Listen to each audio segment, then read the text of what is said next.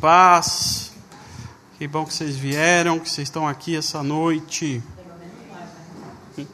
Tá bom.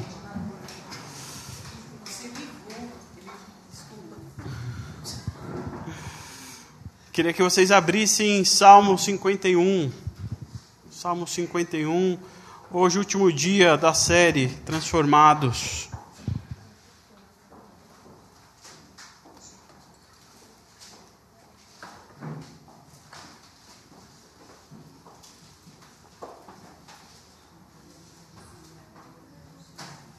Gente vai ler um texto longo de meio versículo. Salmo 51, eu quero ler só a primeira parte do versículo 12.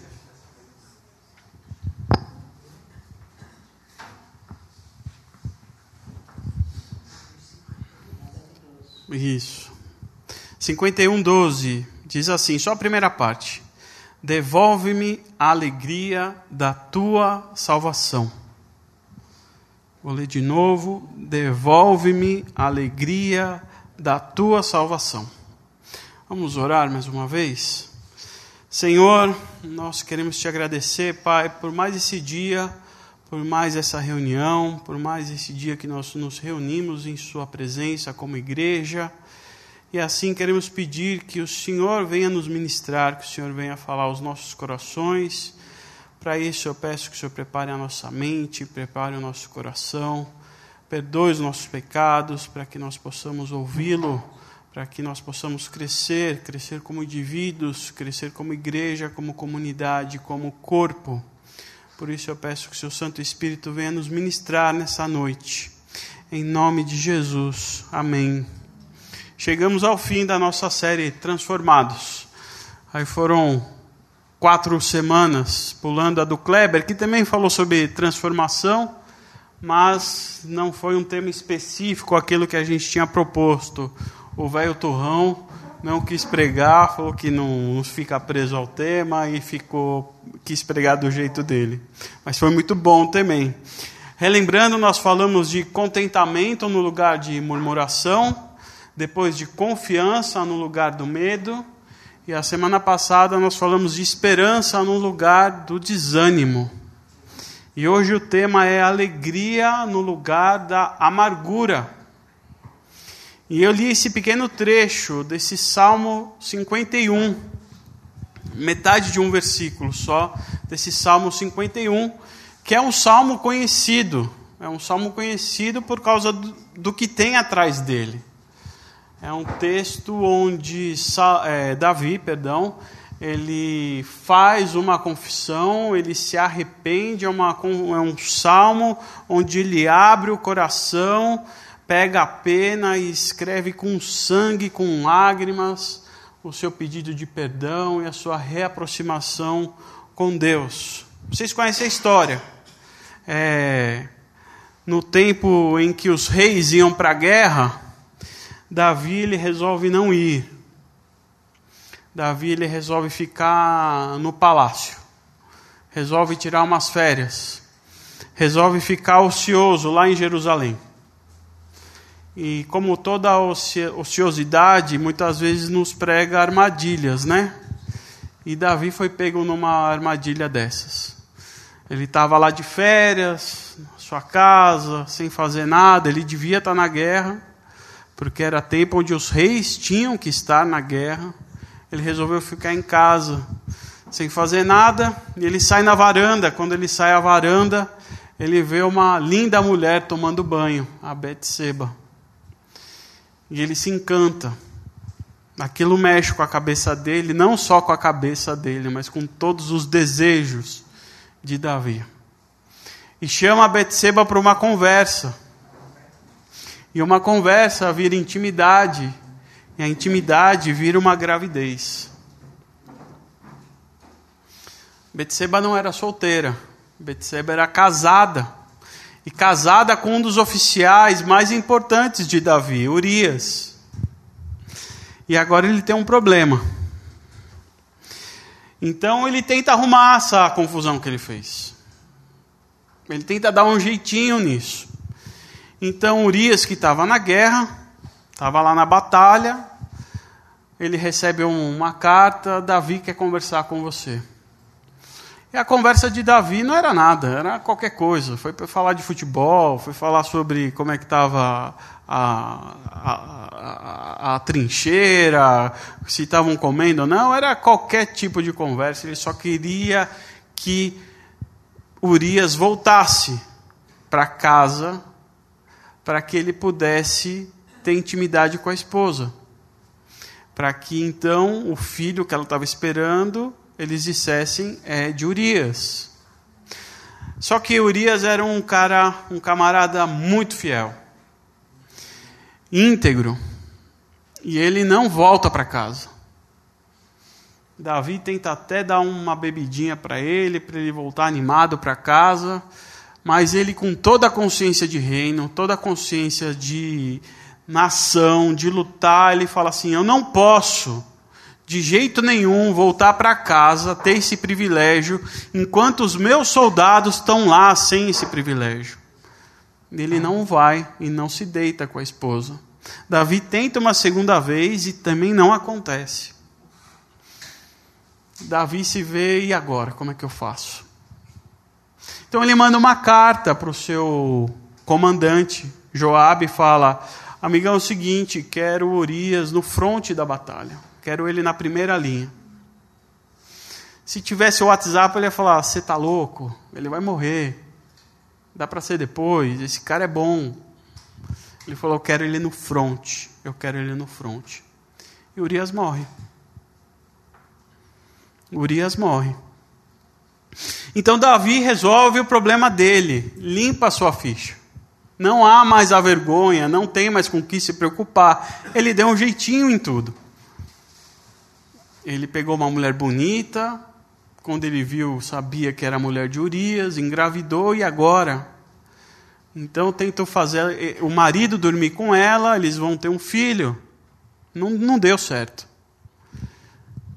Ele não dormiu com ela.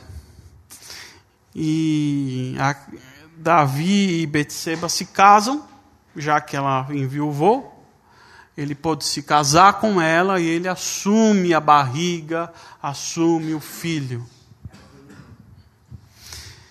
Só que ele só esqueceu que Deus foi testemunha de tudo, né? Ele esqueceu que os olhos de Deus estão tá em todo lugar. E ele não conseguiu esconder isso de Deus. Então Deus levanta o profeta Natã para o repreender. Então Davi se arrepende e escreve esse salmo. Salmo 51 é a lição de casa para vocês essa semana. O que, que é um salmo de arrependimento do que ele fez. Bem, vocês lembram de quem era Davi? Davi era muito jovem, quando o profeta Samuel foi na casa de Jessé, o pai de Davi, e lá encontrou um jovem pastorzinho e ungiu ele.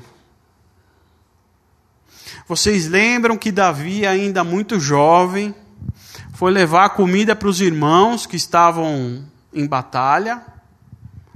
E quando chegou lá, o, todo o povo lá, todo o povo, o exército hebreu, estava morrendo de medo porque tinha um gigante desafiando os hebreus a lutar com ele. E todos em pânico estavam lá parados, paralisados. E ele não teve medo. Ele pegou uma pedrinha, uma funda e pá, derrubou o gigante. Não teve medo. Davi era homem, um homem que nas batalhas matava milhares. Davi era muito bom. Davi era um rei, da qual todos os reis se basearam na sua conduta. Davi é o que a Bíblia chama de um homem segundo o coração de Deus. Davi foi um grande homem, Davi foi um grande rei, mas ele perdeu a alegria ele perdeu a alegria. E a razão da falta da alegria de Davi não foi só pelo fato dele ter adulterado. A falta de alegria de Davi não foi só pelo fato dele ter engravidado a esposa do seu melhor oficial, do seu oficial mais fiel. A falta de alegria de Davi não foi só pelo fato dele ter matado Urias, cometido um, um homicídio. Por pior que essas coisas sejam, e são de fato, não foi só por causa dessas coisas que ele perdeu a alegria. E claro que isso deixa qualquer um sem alegria. Mas a questão é que ele só se deu conta do fato de que a sua falta de alegria estava o afetando quando o profeta Natan chegou a ele depois de nove meses a um ano do fato ocorrido. A história não diz exatamente, mas provavelmente o filho já tinha nascido. E o profeta Natan chega para ele e fala: Amigo, o que foi que você fez? E foi após a repreensão de, de, de Natan que ele viu que ele havia perdido.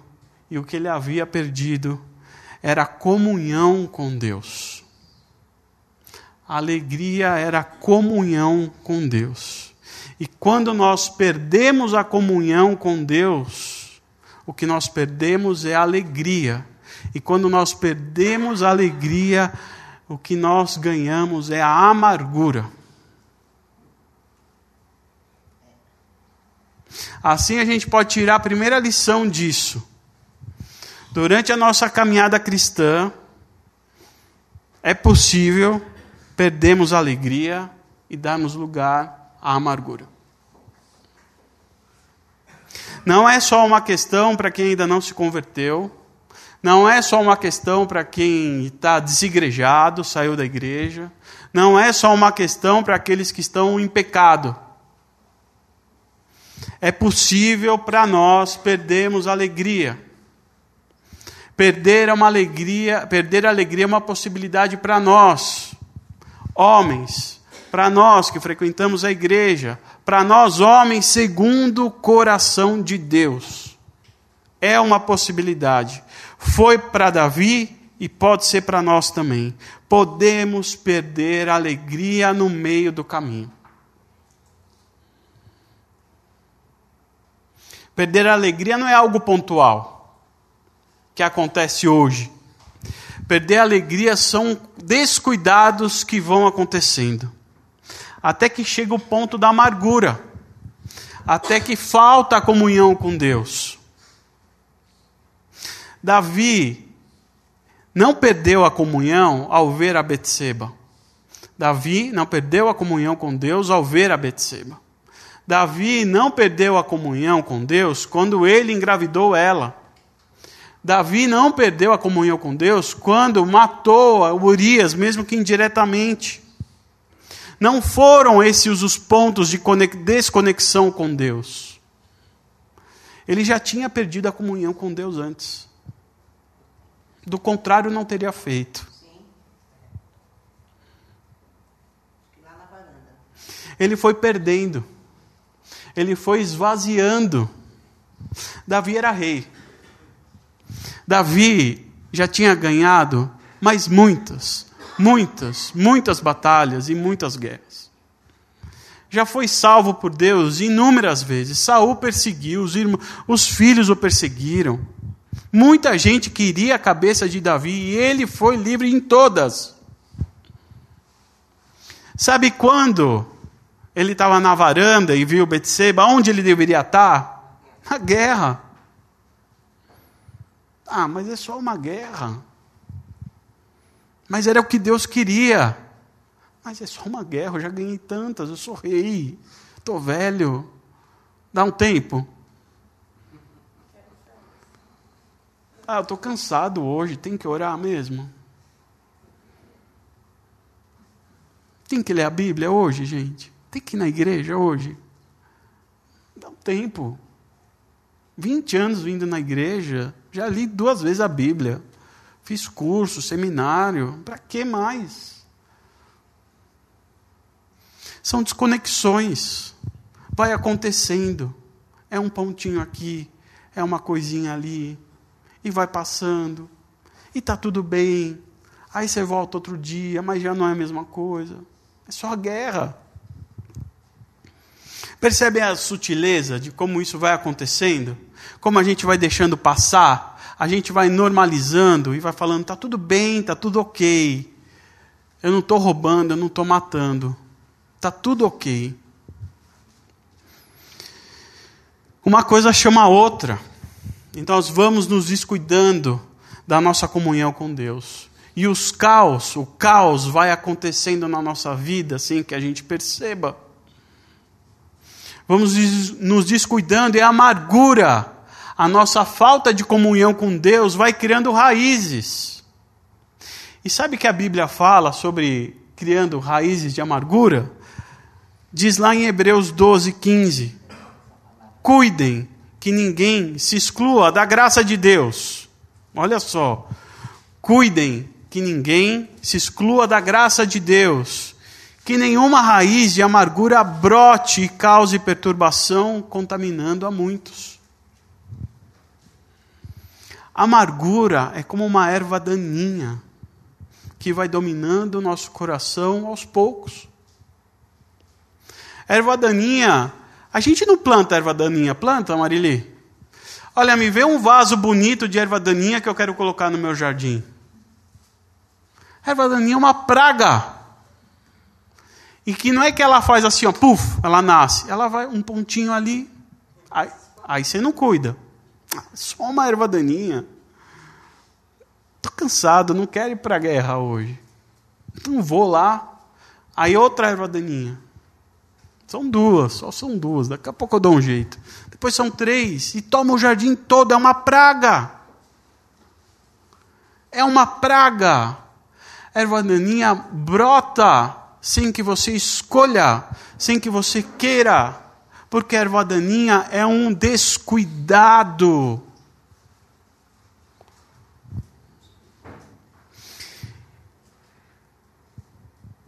Quando deixamos que a amargura tome o nosso lugar, no lugar da largura, da alegria, a nossa perspectiva da vida passa a ser uma perspectiva a partir da morte. Quando deixamos que a amargura tome o lugar da alegria, a nossa perspectiva em relação à vida passa a ser uma perspectiva a partir da morte. Tudo que enxergamos é morte. Tudo que conseguimos enxergar é amargor. Tudo se torna amargo. A gente não consegue mais ver Deus nas coisas. A gente só vê amargura porque é só amargura que a gente vê. A gente não vê o outro lado. Porque, como no jardim a erva daninha vai crescendo, vai crescendo, vai crescendo, a gente não vê mais o jardim. A gente só vê a erva daninha. E a erva daninha é horrível. Você não vê mais o jardim bonito. Então, a sua perspectiva do jardim é a partir da erva daninha, porque o jardim se foi.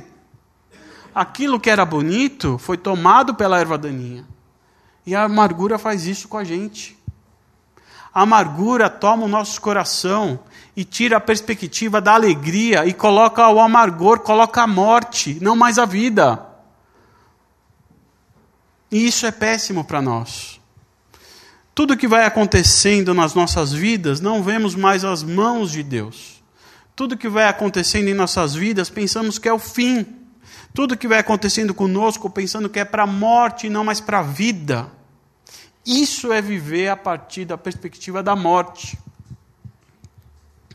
E quando não vemos mais a Deus nas coisas, é que a raiz de amargura dominou. A amargura criou raiz e criou raiz no nosso coração. E aí, sabe como a gente faz? A gente deixa a vida nos levar, como diz o Zeca Pagodinho.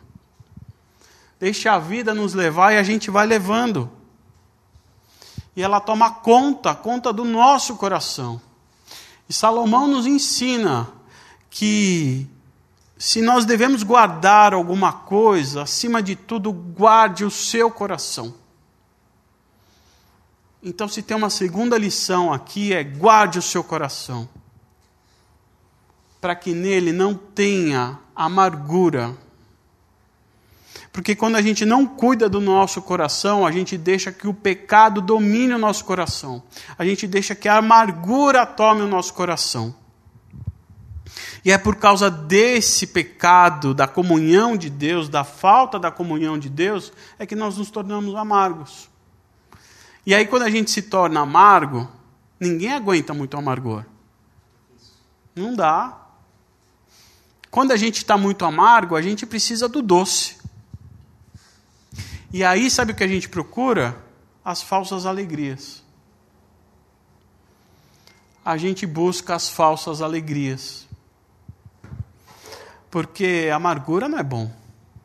Ficar amargo o tempo todo não é legal, ninguém aguenta. O seu coração precisa de algo e não é o amargo. Então você vai em busca. De alguma forma, mesmo amargos, a gente quer um pouquinho do doce. E aí a gente tenta preencher o nosso coração com coisas falsas, com alegrias falsas. E a gente acaba se entorpecendo. Ah, sabe quando a gente tem uma dor de dente? Sabe, Ive? Uma dor de dente? Nunca teve. Tá doendo. Tá doendo pra caramba. E aí você resolve não ir na Ive, não ir no dentista. Porque dá trabalho. Tem que pegar o carro, marcar uma consulta, ir lá. Tem o barulhinho do motorzinho. Aí você vê o analgésico na sua gaveta e você toma. A dor passa? Passa.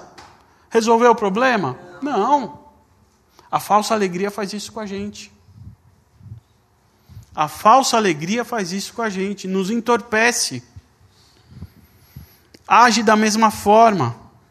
A vida está amarga e a gente precisa de um respiro, a gente precisa de alguma coisa para nos alegrarmos. A gente precisa de alguma coisa para a gente sair desse sufoco, porque a erva daninha está até aqui, ó. Cresceu tanto que está até aqui. Então você faz um programa de viagem.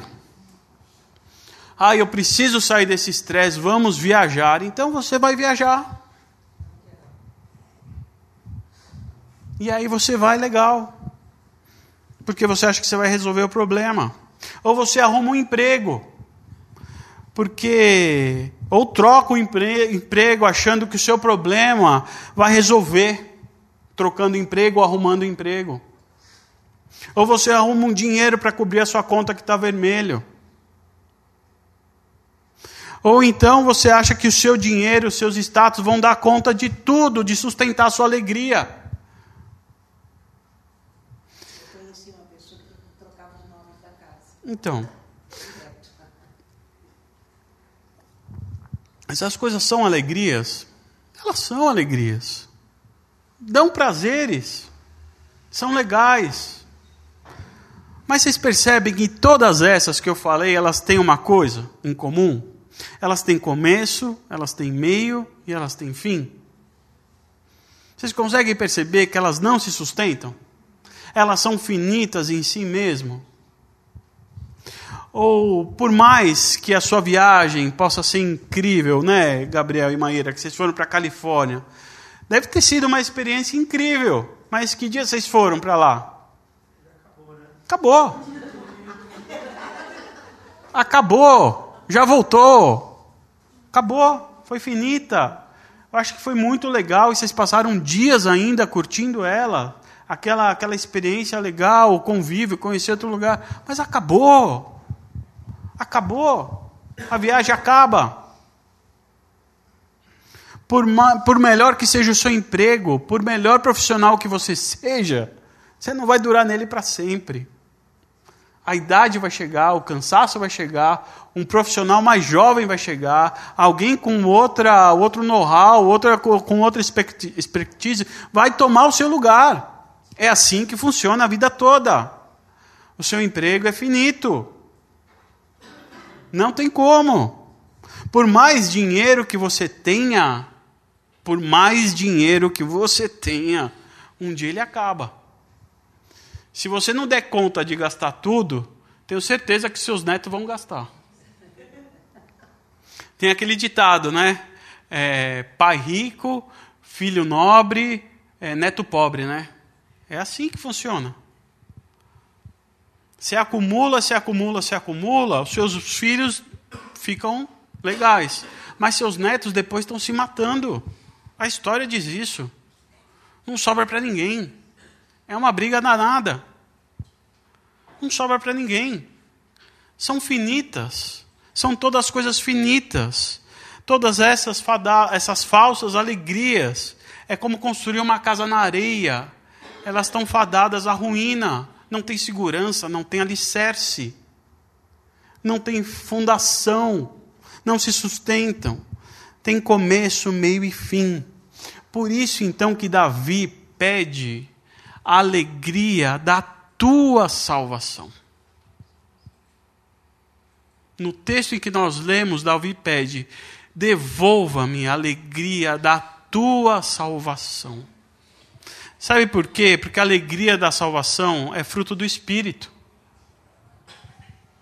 Não tem fim.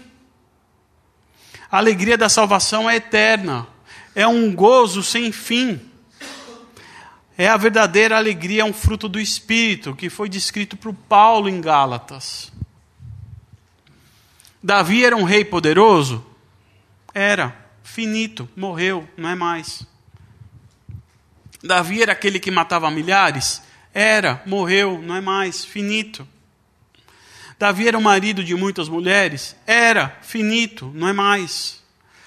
Mas Davi era um homem segundo o coração de Deus.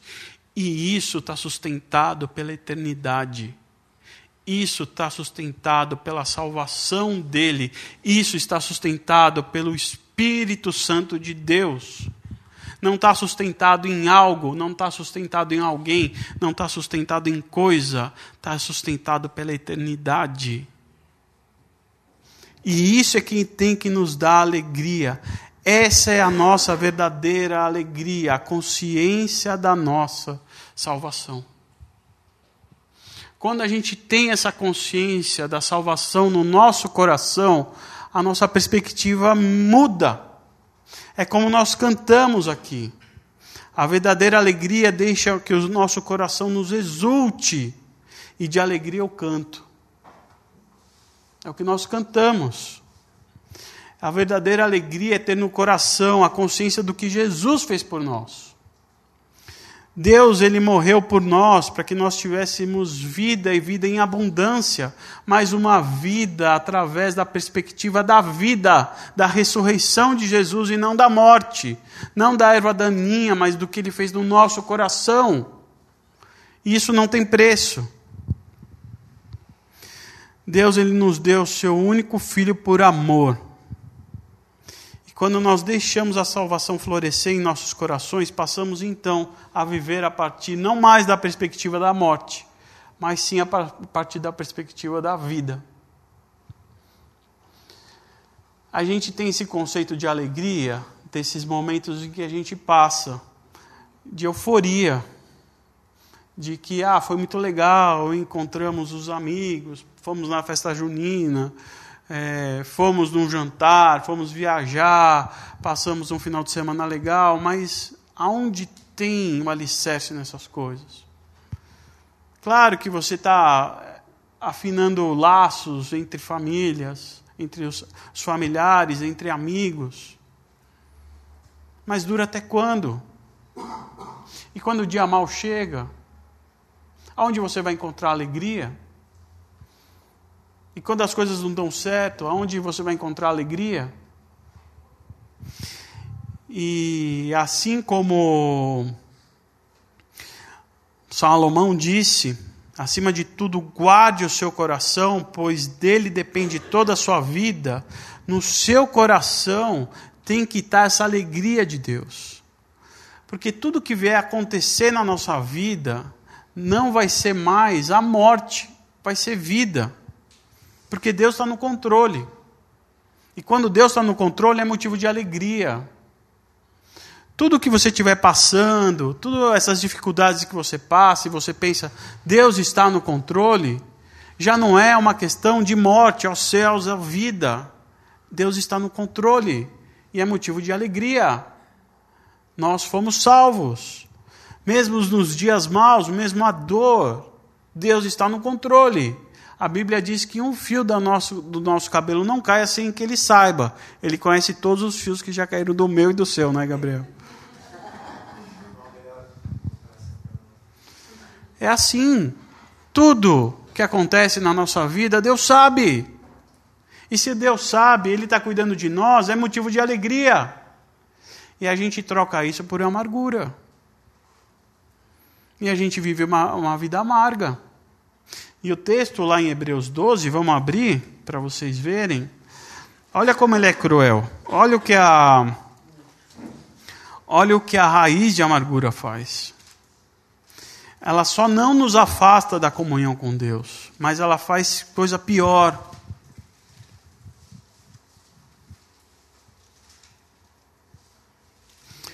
Doze quinze.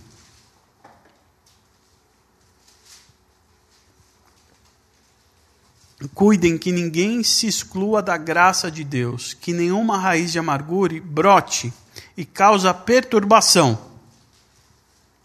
Perturbação a nós, né? Mas ele vai a mais, ó, contaminando muitos. Se a gente for para o 14, ele fala assim: esforcem-se para viver em paz com todos e para serem santos. Sem santidade ninguém verá o Senhor. Ele está falando de paz um com os outros. E para a gente ter paz um com os outros, a gente precisa ter alegria. Porque quando a gente não tiver alegria, vai ter amargura. E quando a gente tiver amargura, a gente vai contaminar uns aos outros. Olha que sério isso. E contamina. Vocês conhecem uma pessoa amarga? Ela vai. Você fala, pelo amor de Deus, vai embora. Não dá. É ruim demais. É tudo aos céus, ó vida. Meu Deus do céu, e agora? Em nada. Tudo é péssimo, tudo é pessimismo, não consegue ver a mão de Deus em nada, só vê erva daninha, não vê jardim. Aqui fala em erva daninha. É, fala, é, então,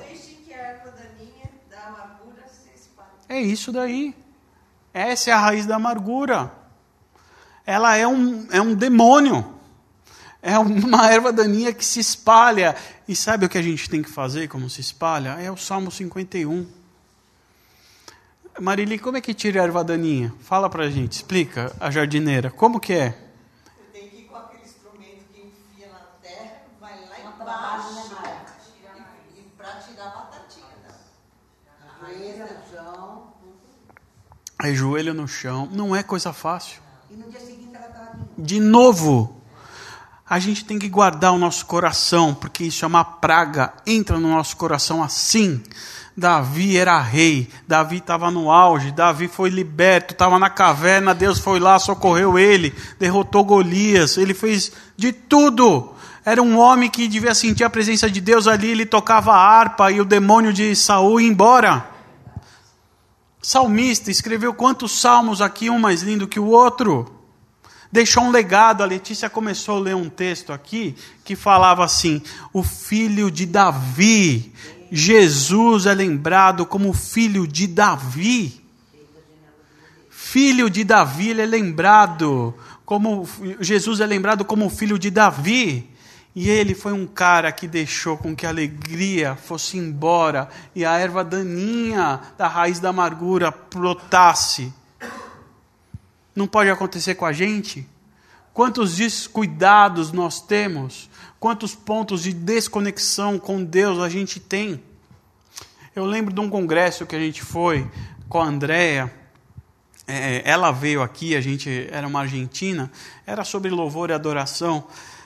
Mas eu lembro que é, eu nunca mais esqueci do que ela me falou, do que ela contou pra gente. Ela falava, ela fazia uma pergunta assim: quantos aqui é, pe pecaram, não pecaram no último ano? Não, quantos aqui pecaram no último ano?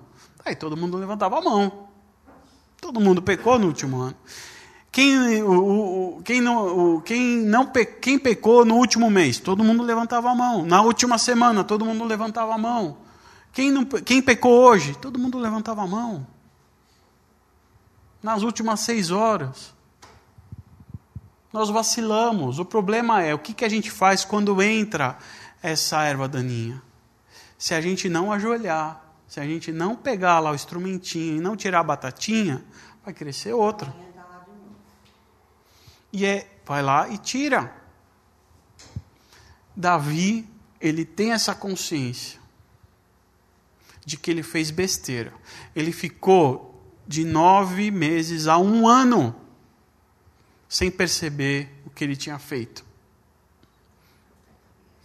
Até que Natan viesse e falava: Davi, cara, presta atenção. E aí então ele escreve esse salmo belíssimo, o salmo de arrependimento. O nosso problema não é o pecado, porque a gente vai pecar. João fala isso. É mentiroso aquele que diz que não tem pecado. Está escrito. Nosso problema não é o pecado. Nosso problema é não perceber ele.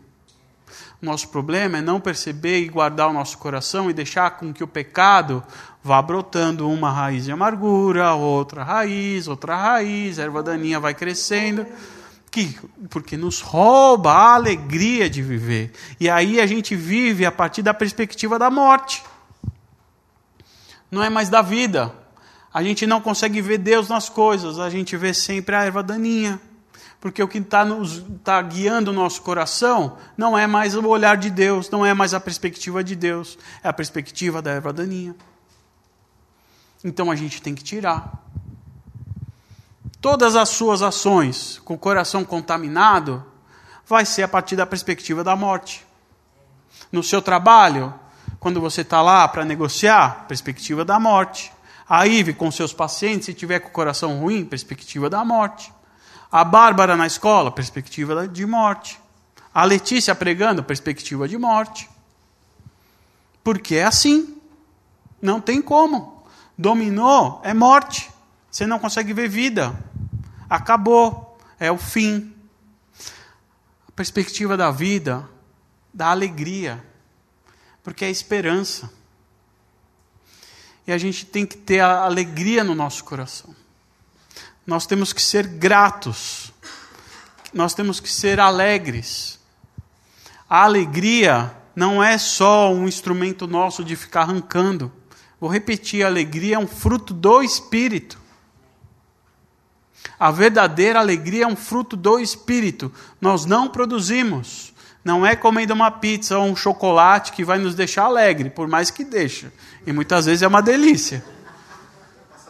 Mas é passageiro. É um filme que você assiste, você se alegra, você chora, acabou, jogou o saco da pipoca embora, fora, é vida que corre. Aí você já tem que já xinga o cara do estacionamento, ou o estacionamento que está caro, é, já xinga que a pipoca estava fria, pronto. Eu lembro que eu assisti aquele filme A Cabana, eu saí em prantos, me acabei de chorar naquele filme. Mas aí daqui cinco minutos já, putz, eu ir embora. Acabou, sabe? Não tinha mais a emoção, porque a emoção ela vai embora. A alegria da salvação ela tem que permanecer. De duas uma, ou você fica com o coração cheio de alegria e alegria do Espírito Santo, ou você fica com a raiz de amargura. Não tem meio termo. Não tem meio termo. E eu queria que. Pode, pode. Então, no Salmo 51, a partir do momento que Natan falou com o Davi, Uhum. e ele acordou, ele escreveu esse salmo de arrependimento. Isso, o arrependimento, é você chegar para Deus e falar: Ó, eu fiz mesmo, eu vou fazer o quê? É agora, isso, Senhor? é isso daí. E aí nós cantamos uma música que fala que isso traz libertação. Claro, é isso. Ele queria, quer ver? Ele fala aqui, ó, no, deixa eu ver aqui, deixa eu achar. É, é, ó, vamos ler todo, vai. Tem misericórdia de mim, ó Deus, por teu amor, por tua grande compaixão, apaga as minhas transgressões. Lava-me toda a minha culpa e purifica-me do meu pecado. Pois eu mesmo reconheço as minhas transgressões e o meu pecado sempre me persegue. Contra ti, e somente contra ti, pequei e fiz o que tu reprovas, de modo que justa é a tua se- sentença, e tem razão em condenar-me. O filho dele morreu, tá? Essa foi a condenação dele. O filho que, ele, o filho que a Betseba estava esperando, ou que já tinha nascido, morreu. Falou: seu filho não vai viver. Acho que ele diz aqui. Ou é lá em Samuel que diz. É lá, né? Sei que sou pecador desde que nasci. Olha a consciência dele. Sim, desde que me concedeu minha mãe. Sei que desejas a verdade no íntimo e no coração, me ensinas a sabedoria. Purifica-me como isopo e ficarei puro. Lava-me e mais branco do que a neve serei.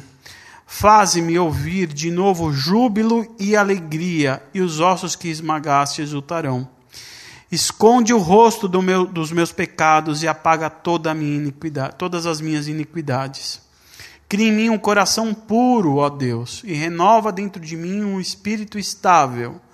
Não me expulses da tua presença, nem tires de mim o teu Santo Espírito. Isso é lindo demais, hein? Não me expulse da tua presença, nem tires de mim o teu Santo Espírito. Ele sabe de onde vem a fonte da alegria. Ele fala: devolve-me a alegria da tua salvação e me e sustenta-me com um espírito pronto a obedecer. Olha a amargura aqui. Na mensagem está assim, em vez de restituir a alegria da salvação. Traz-me de volta do exílio Cinzento. A amargura.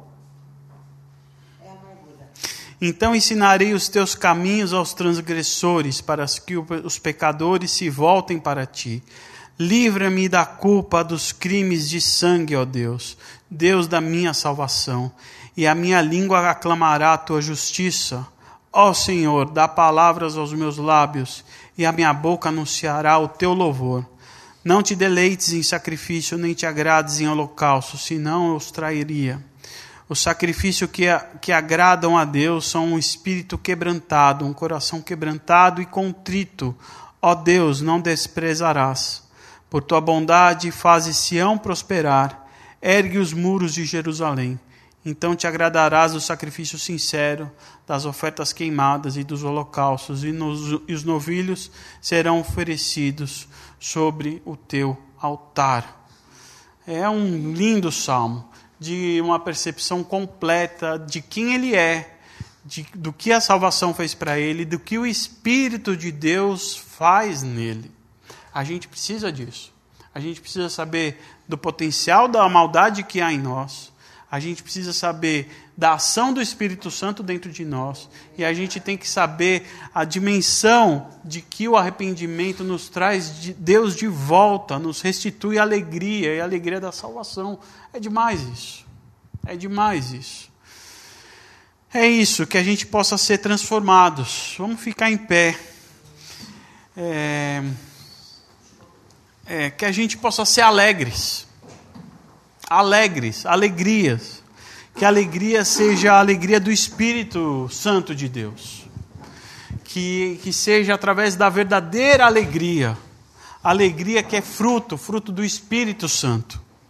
Que a gente seja gratos.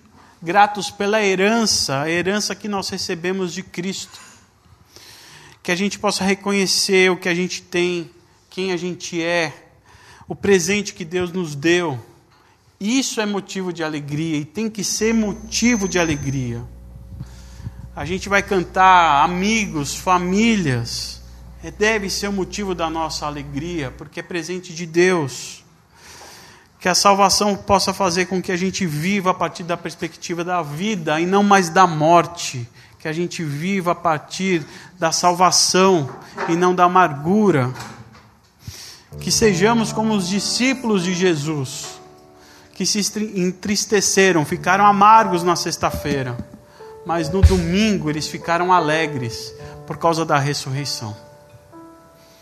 Que essa seja a nossa vida, a vida do domingo e não a vida da sexta-feira, a vida de alegria porque encontrou o Mestre na praia e não da sexta-feira que encontrou o Mestre na cruz. A cruz tinha um propósito, um motivo e já foi a gente não precisa mais viver sexta-feira, a gente tem que viver domingos, domingos da ressurreição. Esse é o motivo da nossa alegria. E não se contente com as falsas alegrias. Não se contente com as viagens, com as conquistas, por mais felizes que elas sejam e possam nos dar momentos de prazer e diversão, mas são falsas, falsas alegrias. Transforme as alegrias que o seu dinheiro te traz honrando a Deus. Transforme a alegria que o seu emprego te traz honrando a Deus com o seu trabalho. Honre a Deus com o seu dinheiro, com as suas conquistas. Coloque as alegrias nos seus devidos lugares e nunca no lugar de Deus. Amém?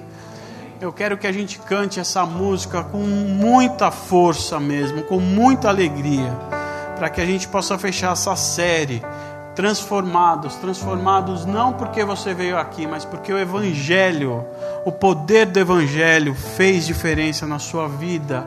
Você não ouviu a mim, a Letícia, o Renato, você ouviu a palavra de Deus, o evangelho. Busque isso. Busquem ser transformados pelo poder do Evangelho, se encham do Espírito Santo de Deus, para que a gente consiga todas essas coisas. Amém?